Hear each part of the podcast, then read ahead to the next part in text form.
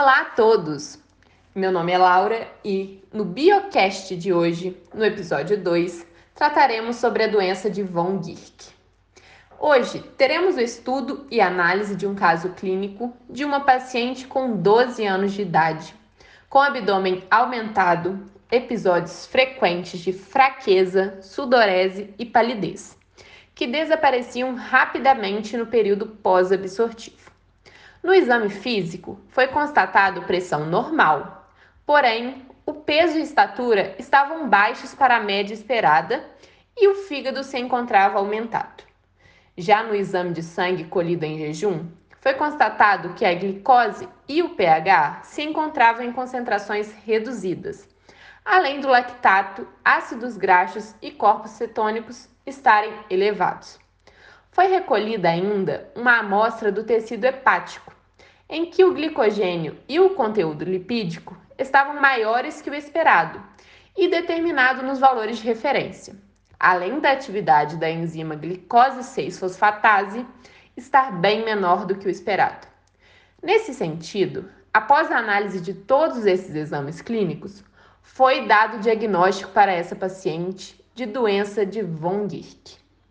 Essa patologia, também conhecida como glicogenose do tipo 1, consiste em uma desordem metabólica hereditária de caráter autossômico recessivo, em que a enzima glicose 6-fosfatase apresenta um defeito e, como resultado, há falhas nos processos de glicogenólise, que é a produção de glicose a partir do glicogênio hepático, e gliconeogênese, que é a produção de glicose por meio de outros precursores, resultando na ausência de, dessa produção de glicose e o acúmulo hepático da glicose 6-fosfato.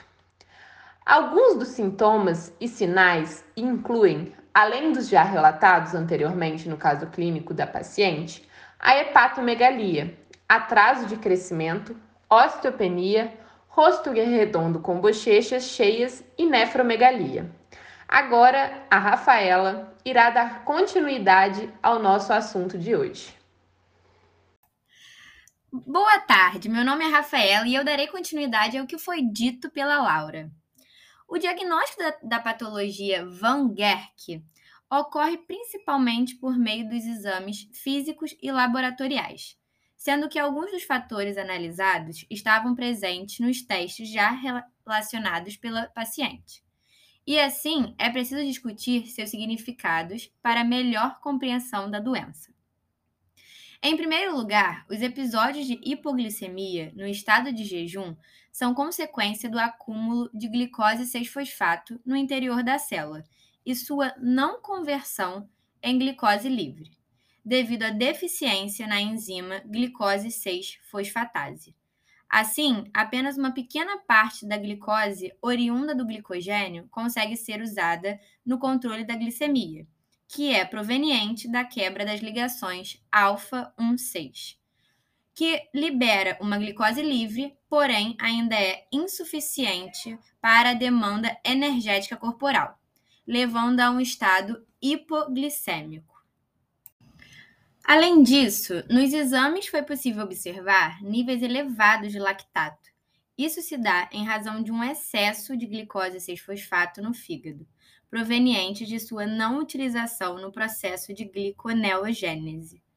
Uma vez que a enzima glicose 6-fosfatase está defeituosa.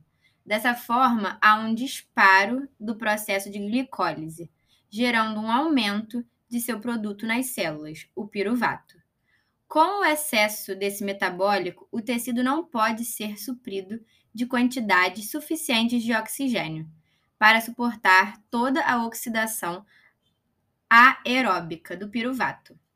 A partir disso, recorre-se ao metabolismo anaeróbico, que por consequência irá gerar a produção de lactato, levando ao aumento de sua concentração no sangue. Isso explica também outro resultado laboratorial, o pH diminuído. Com o excesso de lactato, irá haver uma queda do pH sanguíneo, caracterizando uma acidose metabólica. Vale ressaltar também que o excesso de piruvato gerado irá repercutir de outra maneira, levando tanto à formação de alanina quanto ao aumento da acetil-CoA. Isso provoca, portanto, além da hiperalaninemia, ao aumento de acetil-CoA, que por sua vez provoca a elevação da síntese de ácidos graxos, triglicerídeos e colesterol. Com isso, há o acúmulo de grandes quantidades de lipídios no fígado e no sangue, o que caracteriza a hiperlipidemia.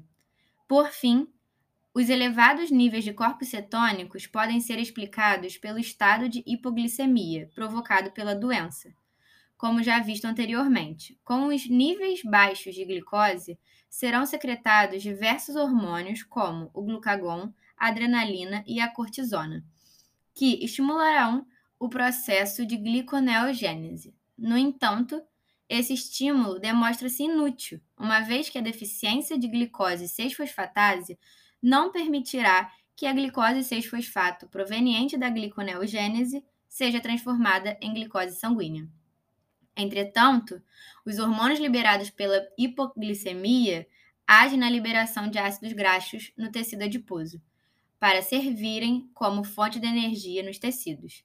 Com a oxidação desses ácidos no fígado, acumulam-se os corpos cetônicos, que, apesar de funcionarem como nutriente para os tecidos, acabam induzindo a acidose metabólica. Essa acidose, acrescida com a acidose provocada pelo aumento do lactato e a baixa do pH, constituirá o segundo sintoma mais sério da doença. Então, diante de todas as informações que foram mencionadas no Biocast de hoje, gostaríamos de chamar a atenção para a importância da análise dos parâmetros coletados no exame. Por isso, médicos ouvintes e futuros profissionais da saúde, é extremamente importante que vocês saibam analisar corretamente um hemograma completo e fazer correlação dele com a bioquímica. Antes de terminar, vamos falar um pouco sobre o plano terapêutico que é adotado nessas situações. A orientação do profissional vai buscar evitar a hipoglicemia, ou seja, vai orientar a paciente a realizar refeições frequentemente com uma possível alimentação entérica noturna através de sonda nasogástrica. E pode ser que mais tarde seja recomendado a adição de amido cru oral. Para corrigir a acidose, será recomendado a restrição da ingestão de frutose e galactose, com a suplementação oral de bicarbonato. Já para hipertrigliceridemia, serão indicados dieta, colestiramina e estatinas. Além dessas recomendações, deve ser iniciada a proteção renal, através de inibidores da enzima conversora, caso seja detectada microalbuminuria. Se a paciente desenvolver osteoporose, poderá ser iniciado o tratamento com bifosfonatos. E em casos mais extremos, pode haver transplante de fígado, a fim de corrigir a hipoglicemia. Mas o envolvimento renal pode continuar a progredir. Então, em alguns casos, foi realizado um transplante fígado-rim combinado.